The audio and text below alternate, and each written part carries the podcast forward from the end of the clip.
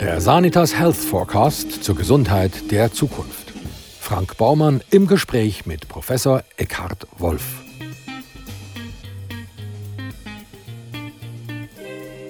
Professor Eckhard Wolf hat einen Lehrstuhl für molekulare Tierzucht und Biotechnologie am Genzentrum der Ludwig-Maximilian-Universität München, einer der renommiertesten und traditionsreichsten Universitäten Europas. Der studierte Tiermediziner versucht unter anderem Schweine gentechnisch so zu verändern, dass ihre Organe transplantiert und vom Immunsystem des Menschen toleriert werden können. Eckhard Wolf, wenn wir genügend Organspender hätten, bräuchte es die Xenotransplantation nicht und somit auch keine gentechnischen Veränderungen von Schweinen. Liegt das Problem also lediglich bei den Organspendern? Ja, auf den ersten Blick ist es tatsächlich so. Auf der anderen Seite muss man natürlich sagen, auch wenn es genug menschliche Organspender gäbe, dann gibt es die ja nicht genau zum richtigen Zeitpunkt. Man kann sich ja nicht vorbereiten sozusagen auf den Eingriff, weil man ja nicht vorhersagen kann, wann eben ein entsprechender Organspender anfällt. Außerdem zeigt die Statistik, dass die Organspender immer älter werden, zum Beispiel die neueste Statistik von Eurotransplant.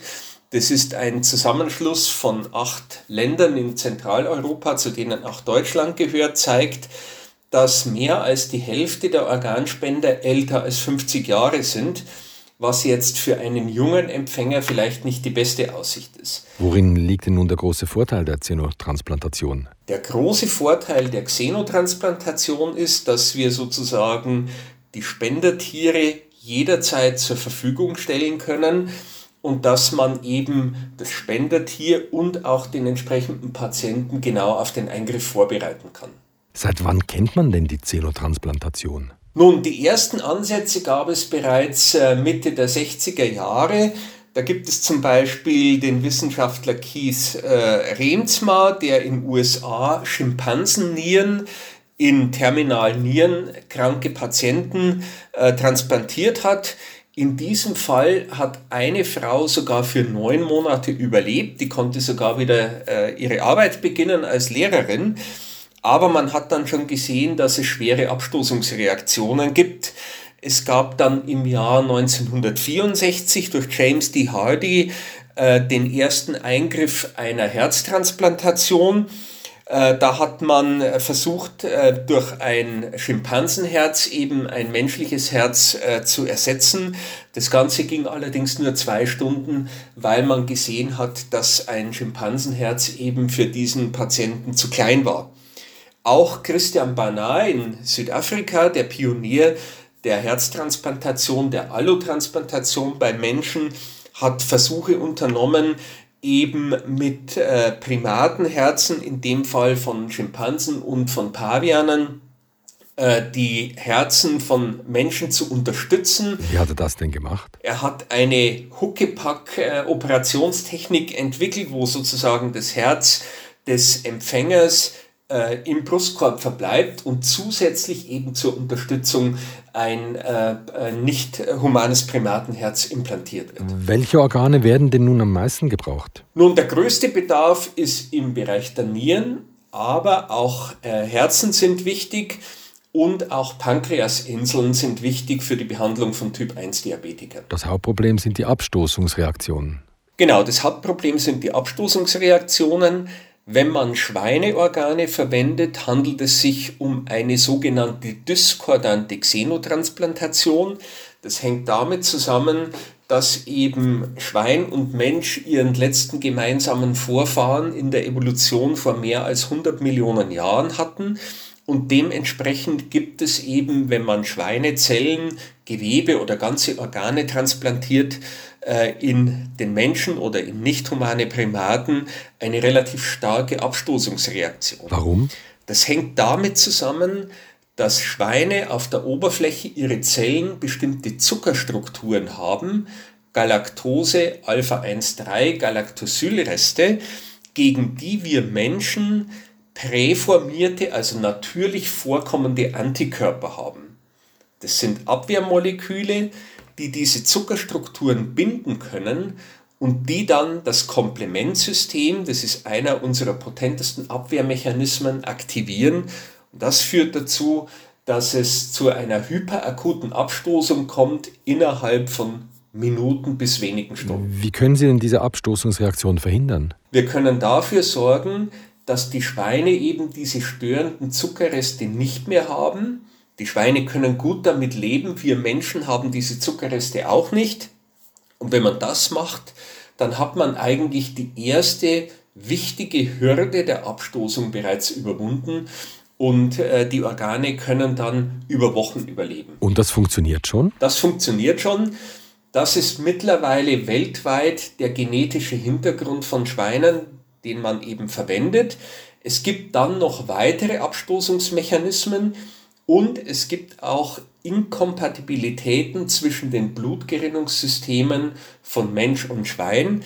Wenn man beispielsweise ein Schweineherz in einem Pavian transplantieren würde oder später dann bei der klinischen Anwendung in den Menschen, ist es ja so, dass das Pavian bzw. das menschliche Blut durch Blutgefäße vom Schwein fließt. Und wenn das menschliche Blut durch das Schweineorgan fließt, dann kommt es zu einem Kompatibilitätskonflikt bei der Blutgerinnung? Blutgerinnung ist ja ein sehr komplex regulierter Vorgang, der darauf basiert, dass eben bestimmte lösliche Faktoren im Blut interagieren mit Faktoren auf der Oberfläche der Blutgefäß auskleidenden Endothelzellen. Und nur wenn sozusagen dieses Milieu in einem physiologischen Gleichgewicht ist, ist dafür gesorgt, dass im Falle einer Verletzung Blutgerinnung stattfindet, aber unter normalen Bedingungen eben es nicht zur Ausbildung von Blutgerinnseln kommt. Ansonsten gäbe es ja Infarkte und ähnliches. Ja, passen denn diese Faktoren, die die Blutgerinnung steuern, Passen die denn überhaupt zusammen? Jetzt ist es natürlich so, dass aufgrund des evolutionären Unterschiedes zwischen Mensch und Schwein diese Faktoren, die die Blutgerinnung regulieren, nicht hundertprozentig zusammenpassen. Ein solches Beispiel ist das Thrombin-Thrombomodulin-System. Thrombin befindet sich im Blut, das Thrombomodulin befindet sich auf der Oberfläche von Endothelzellen. Thrombomodulin kann das Thrombin aus dem Blut binden und dieser Komplex aktiviert dann Protein C, das eine gerinnungshemmende Wirkung hat. Lieber Eckhard Wolf, ich, ich hätte es nicht einfacher formulieren können. Vielleicht fange ich, fang ich nochmal bei dem Thrombin und Thrombomod oder, oder bei der Regulation der Blutgerinnung allgemein an. Es ist ja? gut, es ist gut. Sagen Sie, warum nimmt man denn nicht gleich von Anfang an ein Pavianherz? Ich stelle mir vor, dass das allein schon deshalb weniger anfällig wäre, weil wir ja doch auch vom Affen abstammen. Nun, das Pavianherz, Paviane haben ja maximal ein Körpergewicht von 30 Kilogramm und das Herz ist entsprechend klein. Es wäre also für einen erwachsenen äh, Menschen viel zu klein, äh, könnte die Funktion nicht ersetzen. Hinsichtlich der Abstoßung wäre es bei, einem, bei der Transplantation eines Pavianherzens natürlich äh, sehr viel weniger dramatisch. Es wäre einfacher beherrschbar, auch ohne genetische Modifikation der Spendertiere, aber wie gesagt, die Herzen sind zu klein. Also gibt es kaum eine Alternative zum Schwein. In den letzten 20 Jahren hat sich eigentlich aus verschiedenen Gründen das Schwein als der aussichtsreichste Spenderorganismus herausgestellt. Einerseits, weil eben von der Größe und auch von der Physiologie her die Organe gut passen und weil wir heute sehr effiziente Methoden haben, um die Spenderschweine genetisch zu modifizieren, sogar mehrfach genetisch zu modifizieren, um eben Abstoßungsreaktionen abzumildern, um physiologische Inkompatibilitäten zum Beispiel im Bereich der Blutgerinnung zu überwinden und letztlich auch um sicherzustellen, dass kein Risiko im Hinblick auf die Übertragung von Infektionserregern von diesen Schweinen ausgeht. Aha, das überrascht mich jetzt. Also Sie transplantieren ein tierisches Organ in einen Menschen und gehen davon aus, dass es kein Infektionsrisiko gibt. Warum? Das Infektionsrisiko ist eigentlich bei der Xenotransplantation viel geringer als bei der Allotransplantation von menschlichen Organen, von verstorbenen Spendern oder auch von Lebendspenden, weil gerade wenn man jetzt äh, das Organ eines verstorbenen Spenders nimmt, ist ja die Möglichkeit, äh, diesen Spender vorher zu screenen, ob er an infektiösen Erkrankungen leidet, äh, eingeschränkt, allein durch äh, die, die Zeit. Während wenn man Schweine verwendet, kann man die ja ganz genau untersuchen. Man kann sie erstmal unter sogenannten designiert pathogenfreien Bedingungen halten. Das heißt, man kann sicherstellen, durch spezielle Ställe, wo also die Luft gefiltert wird, äh, wo das Futter behandelt wird, äh, dass äh, die Tiere frei sind von allen Krankheitserregern, die den Menschen befallen können. Und dann hat man ja, weil man den Spender und den Empfänger ja genau auf, die, auf den Eingriff vorbereiten kann, die Möglichkeit, heutzutage mit modernsten Methoden der Genomsequenzierung zum Beispiel genau zu untersuchen und zu garantieren, dass eben die Spenderschweine frei sind von Krankheitserregern. Was halten Sie denn von der Idee, menschliche Organe in Tieren zu züchten? Das ist sozusagen eine relativ neue Forschungsrichtung, die eingeleitet wurde äh, durch einen japanischen Wissenschaftler namens Hiro Nakauchi. Dem ist es gelungen, in Mäusen Bauchspeicheldrüsen von Ratten wachsen zu lassen. Dazu hat er Mäuse generiert, die letztlich einen genetischen Defekt haben, der dazu führt, dass sie keine Bauchspeicheldrüse ausbilden können.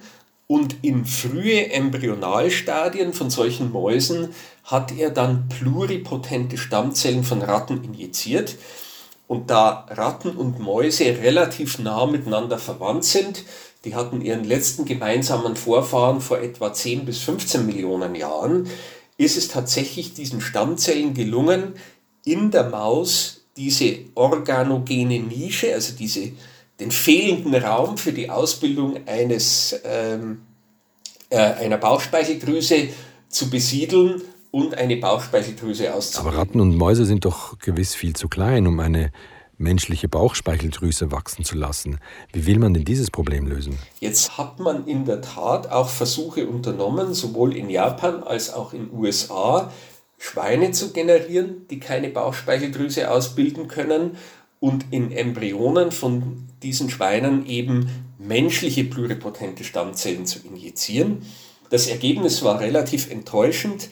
Man hat gesehen, dass es nur eine ganz geringe Beteiligung der menschlichen Stammzellen an den sich entwickelnden Embryonen gab. Warum? Ja, das hängt vermutlich damit zusammen, dass eben die evolutionäre Distanz zwischen Mensch und Schwein sehr viel größer als ist als zwischen Maus und Ratte. Aber die Idee war schon, in größerem Stile routinemäßige Organe zu generieren.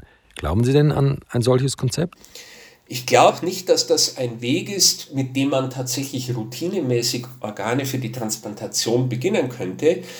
Denn ein Schwein merkt sich ja sozusagen diese Eigenschaft, ein menschliches Organ bilden zu können, nicht, sondern man müsste im Prinzip für jedes Organ bei Null beginnen und müsste sozusagen menschliche äh, Stammzellen in einen Schweineembryo injizieren, müsste hoffen, dass die sich an der Ausbildung des Organes beteiligen oder sogar das ganze Organ machen. Und das ist zumindest bislang ein sehr wenig zuverlässiger und ineffizienter Prozess. Von daher glaube ich nicht, dass man mit dieser Strategie, die auf den ersten Blick sehr interessant und vielversprechend aussieht, tatsächlich routinemäßig Organe produzieren kann. Also dann ist die Xenotransplantation, so wie Sie und Ihr Team sie betreiben, der Organzucht überlegen?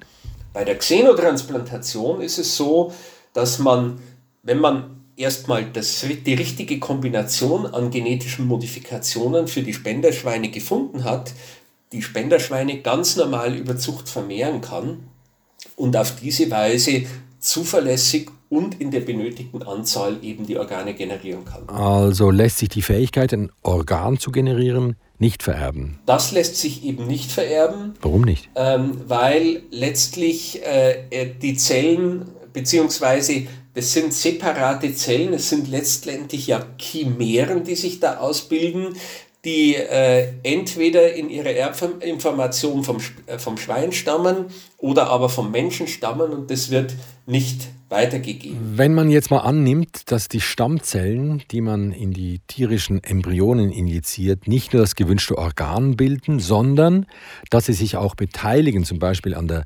Gehirnentwicklung oder auch an der Entwicklung der Keimbahn, dann kann sie auch zu einem großen ethischen Problem werden. Das kann man möglicherweise durch biotechnische Tricks ausschließen, aber es ist an sich schon ein, ein ethisches Dilemma. Und wie schon gesagt, ich glaube nicht, dass dieser Ansatz routinemäßig funktionieren wird, weil man eben für jedes Organ den gesamten Prozess von vorne beginnen müsste, was äh, mit äh, Unwägbarkeiten einhergeht, aber auch mit enormen Kosten. Insofern glaube ich, dass die Xenotransplantation auch unter logistischen und unter wirtschaftlichen Aspekten die weitaus günstigere Lösung ist. Dennoch werden die Tierschützer nur überschaubar begeistert sein und reklamieren, dass der Professor Wolf die armen Schweine lediglich als menschliches Ersatzteillager missbraucht. Nun, das ist wie bei jedem Tierversuch die Frage, äh, ist er ethisch gerechtfertigt?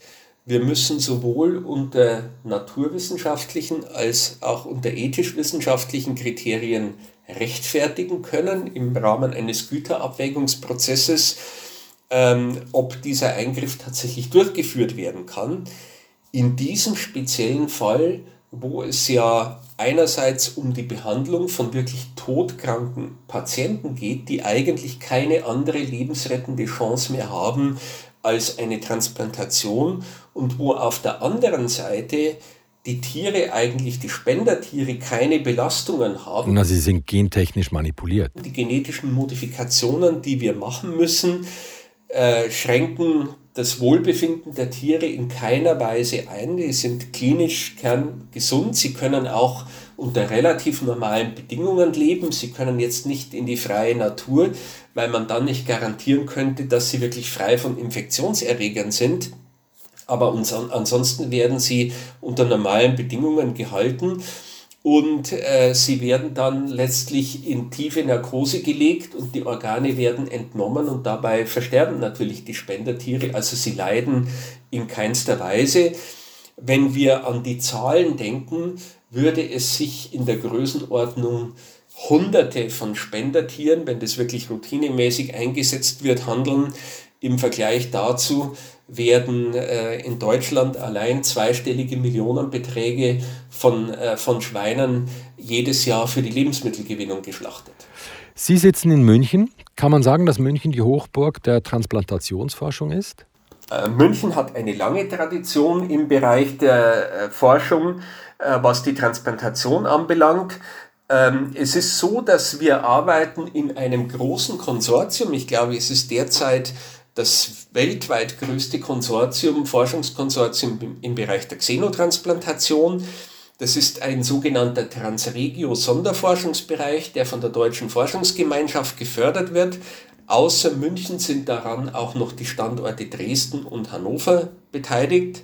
Auch zwei Standorte, die eine lange Tradition im Bereich der Transplantationsforschung haben. Und wo steht ihr im internationalen Vergleich? Äh, unser Konsortium äh, liegt weltweit, was jetzt äh, die xenogene Herztransplantation anbelangt, an der Spitze. Professor Reichert, der ein Pionier auch im Bereich der menschlichen Herztransplantation ist, ist es gelungen, tatsächlich mit äh, Schweineherzen Paviane für mehr als ein halbes Jahr am Leben zu erhalten, was wirklich ein Durchbruch war.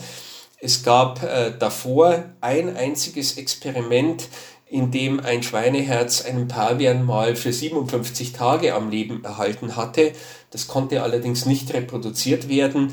Und in der Gruppe von Professor Reichert läuft es jetzt wirklich ganz routinemäßig. Da ist jetzt eigentlich von der Effizienz des Verfahrens her der Schwellenwert erreicht, dass man klinische Studien machen könnte. Aha, und warum dauerte das Ganze nur ein halbes Jahr? Äh, letztlich hängt es damit zusammen, dass eben Schweineherzen irgendwann für einen Pavian zu groß werden. Die Schweineherzen wachsen ja nach der Transplantation weiter und aufgrund der räumlichen Einschränkung im Brustkorb ist es eben bislang nicht möglich, diese Herzen über einen längeren Zeitraum tatsächlich funktionell zu halten. Allerdings wurden die nicht abgestoßen. Das ist ein reines Größenproblem, was man in dieser Form nicht hätte, wenn man in Menschen transplantieren würde. Welche sind denn jetzt gerade die aktuellen Herausforderungen? An, an welchen Projekten arbeiten Sie jetzt gerade? Ja, eine Herausforderung ist tatsächlich dieses sehr starke Wachstum der Schweineherzen äh, zu drosseln. Und äh, bei den Versuchen von Professor Reichert hat man das zunächst mal mit Medikamenten versucht. Es gibt ein immunsuppressives Medikament, was gleichzeitig das Organwachstum hemmt. Das nennt sich Temsirolimus. Allerdings ist es so, dass man dieses Medikament nicht dauerhaft einsetzen kann, weil es Nebenwirkungen hat. Und was unternimmt man dagegen? Wir waren gefordert sozusagen über die Genetik die Schweine in einem Schritt kleiner zu bekommen. Wir sind in die Literatur gegangen, welches Gen könnte da interessant sein und sind auf den Wachstumshormonrezeptor gestoßen. Das Wachstumshormon, das in der Hypophyse, in der Hirnanhangsdrüse gebildet wird, ist ja das wichtigste, der wichtigste Regulator des Wachstums nach der Geburt.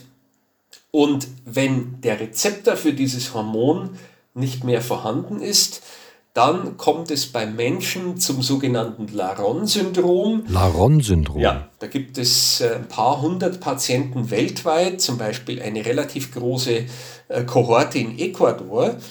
Äh, diese Patienten sind tatsächlich klein, sie sind ziemlich dick, weil eben die fettauflösende Wirkung des Wachstumshormons nicht da ist.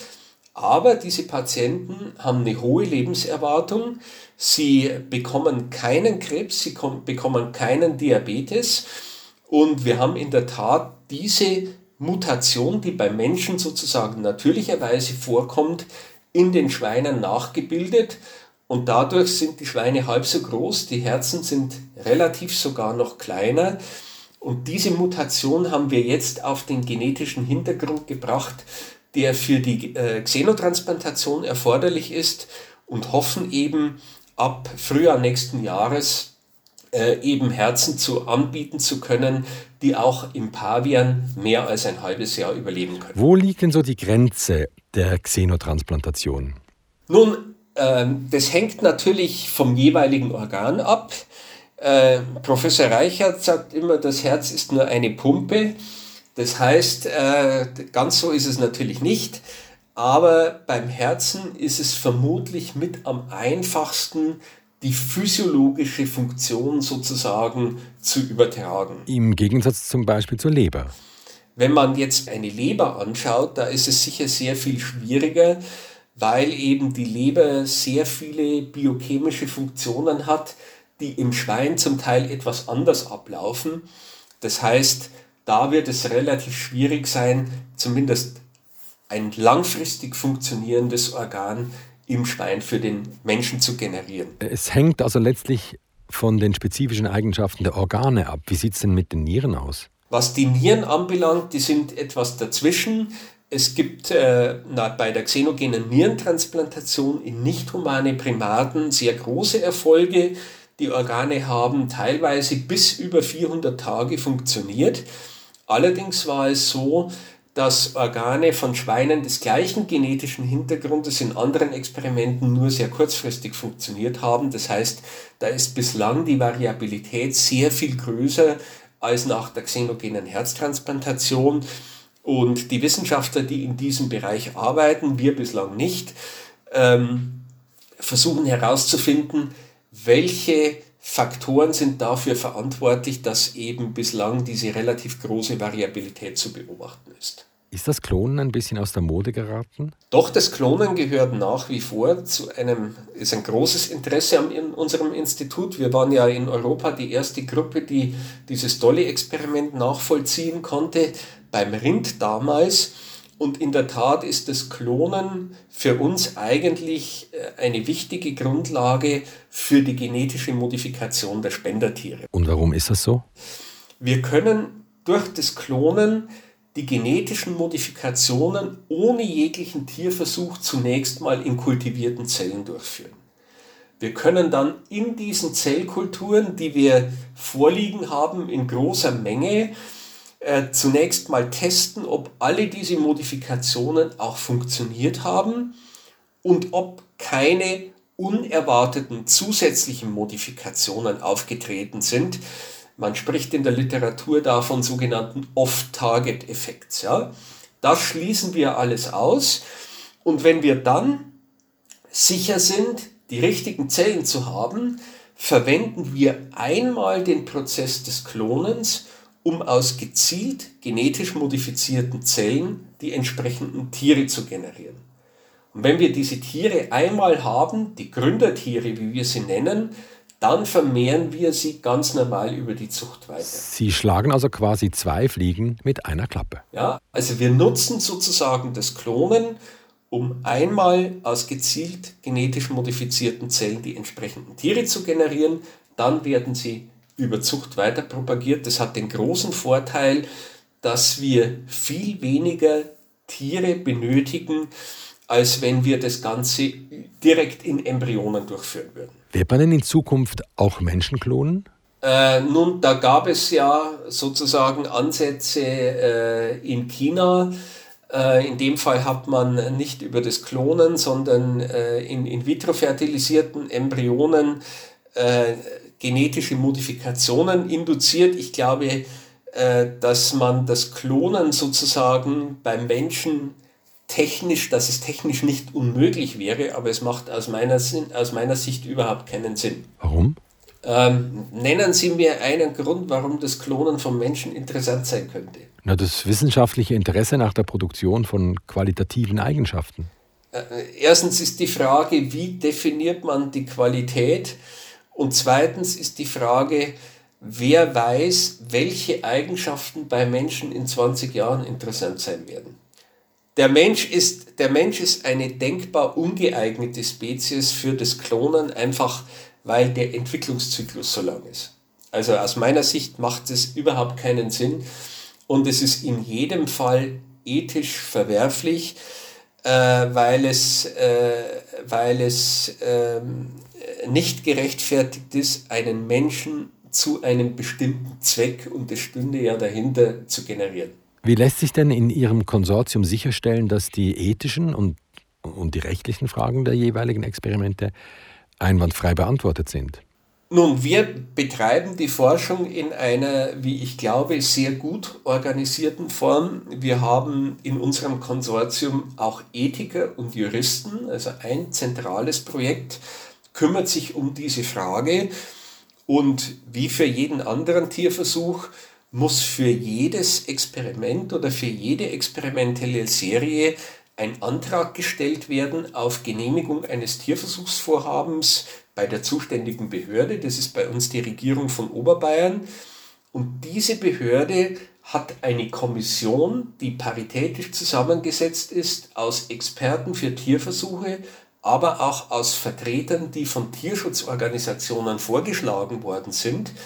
Und die Kommission berät eben oder wägt ab, ob tatsächlich die Argumente, die für die Notwendigkeit des Tierversuchs sprechen, ausgewogen sind oder überwiegen äh, im Vergleich zu den Belastungen, die man den entsprechenden äh, Tieren eben zufügen muss. Werden denn die Spendertiere jetzt gerade im Bereich der Xenotransplantation nicht doch arg belastet? Jetzt im Bereich der Xenotransplantation ist es so, dass die genetische Modifikation an sich keine Belastung für die Spendertiere ist, weil diese Modifikationen die Physiologie der Tiere, den Gesundheitszustand nicht beeinträchtigen. Ein Tierarzt könnte jetzt anhand einer normalen Untersuchung, einer Allgemeinuntersuchung nicht feststellen, ob er jetzt ein normales Schwein oder ein genetisch modifiziertes Schwein, ein Spenderschwein für die Xenotransplantation vor sich hat. Und, und wie sieht es denn bei den großen Transplantationen aus? Etwas anderes ist es natürlich bei den präklinischen Transplantationsexperimenten. Es ist natürlich eine Herztransplantation wie auch beim Menschen ein schwerer Eingriff. Allerdings ist dieser Eingriff gerechtfertigt, wenn man sozusagen das Leiden der Tiere minimiert, wenn das Lege Artis durchgeführt wird und auch vor dem Hintergrund, dass man damit möglicherweise später tatsächlich Menschenleben retten kann. In Michael Bulgakows Erzählung Hundeherz implantiert ein wohlhabender Chirurg im Rahmen eines Experiments dem streunenden Hund, ich glaube aus Bello, die Hirnanhangdrüse und die Hoden eines kürzlich verstorbenen Alkoholikers und Kleinkriminellen. Wieder erwarten überlebt der Hund den Eingriff, gesundet allmählich und bekommt in den nächsten Tagen mehr und mehr menschliche Züge. Kennen Sie den Text?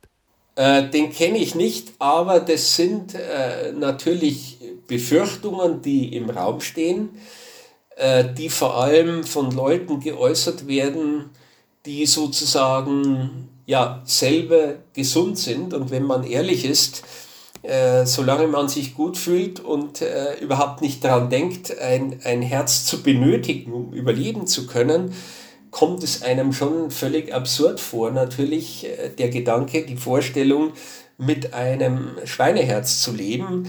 Aber die Perspektive ändert sich äh, schlagartig, wenn man eben schwer herzkrank ist und eigentlich sieht, dass die Transplantation die letzte lebensrettende Chance ist und dass eben möglicherweise zum Beispiel für ältere Patienten ein menschliches Spenderherz nicht zur Verfügung steht. Professor Eckhard Wolf.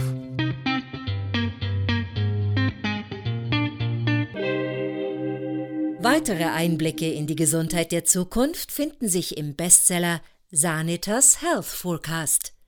Und den gibt's überall, wo es gute Bücher gibt.